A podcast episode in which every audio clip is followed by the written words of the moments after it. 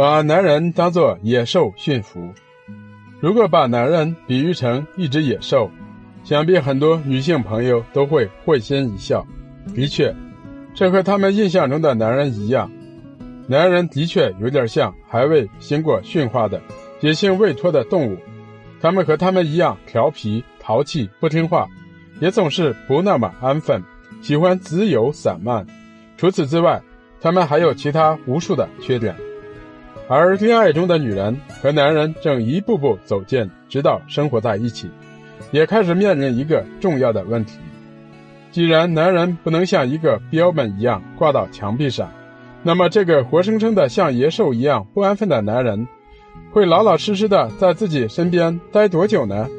因此，如果说以前的问题是如何把男人吸引到身边的话，那么现在的问题是我们必须学会驯服这只野兽。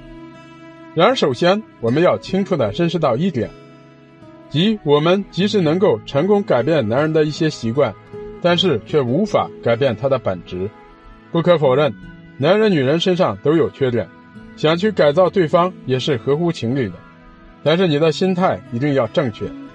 当你想对他提意见，想让他为自己做些改变时，你应该首先问问自己：如果这些问题在自己身上，自己愿意不愿意？需要不需要改变呢？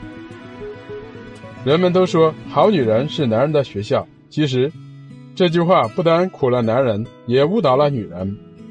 男人和女人谁都不是谁的学校，或者说感情和婚姻是男人和女人共同的学校。男人和女人就是这所学校里两个共同学习成长的学生，他们学习的主要方式应该是自学、自我发现和自我提升。如果一定要找出老师或者校长，那就是男女间相互包容和关爱的心。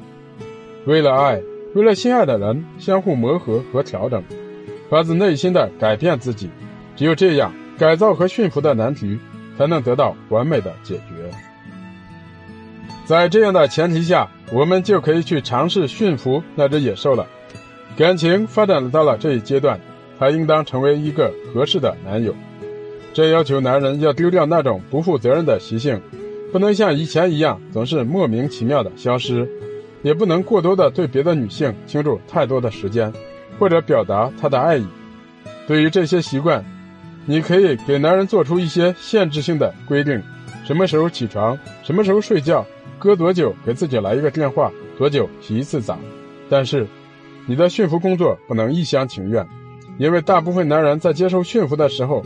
表面上言听计从，但实际上却并喜不喜欢这样做。他会在暗地里埋怨：“你为什么限制我的自由？”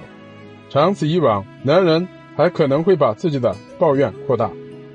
事实上，尽管有这样的危险，但驯服的工作却不能停止。我们当然不能给他洗脑，也不能给他做手术。但即使是最为顽劣不化的动物，也终有被驯服的一天。只不过。男人需要足够长的时间以及方法正确的训练，而且，这只野兽身上的种种野性也并非全都是它的缺点，有很多正是当初吸引你的迷人之处。它需要维系一些野性来延续对你的魔力，以及让自己看起来更像是一个男人。当然，与此同时，男人必须成为一个真正负责任的男人，这样才有资格和你生活在一起。为了有效的达到你的驯服目的，你应当让他觉得你这么做不是你一厢情愿的想法，而是你们在意见上协同一致的结果。让男人相信，对他的驯服对你来说也是一件新鲜事，是为了你们的共同利益而实施的有利项目。如果你能够成为他最好的朋友，那么这个过程会容易很多。这么做的好处是，你理解他，信任他。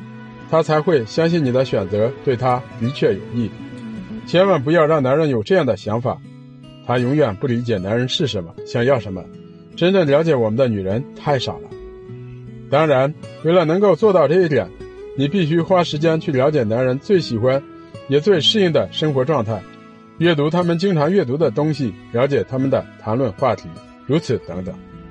当你获得足够多的信息时，你就可以宣布。站在男人的立场上，他确实需要也能够改变，而一旦他做出某个许诺，就一定要遵守，这一点也很重要。首先，弄清楚你到底需要改变男人什么。事实上，对于这个非常关键的问题，许多正在实施驯服计划的女人都没有弄得很清楚。男人需要改变什么？为什么要改变？对于许多女人来说，这从来就是模糊不清的。要把这个问题简单化，最好的办法莫过于弄一张改造清单，在清单的左边写下他吸引你的地方，在右边写下你最希望他做出改变的方面。接下来。把右面的事项分出那些你完全不能容忍的，以及即使他不改变你也能忍受的事项。在这些男人必须做出改变的事项中，选择那些他急需改变的几项，作为立刻实行的项目，然后找个合适的时间，认真的向男人提出来，让男人好好考虑一下你的建议。当然，为了表达自己的诚意，你最好让他指出你身上有哪些不足。你的清单上的内容越来越少，他也就变得越来越完美。当然，在驯服的过程中，你一定会在实践中总结出适合自己的经验。最为重要的是，既然你已经选择了他作为你的男友，就要对你们的未来充满信心，相信总有一天，你们都会完全融入到两个人的世界之中，徜徉在甜蜜的幸福之中。只有这样。你才能够真正把男人驯服。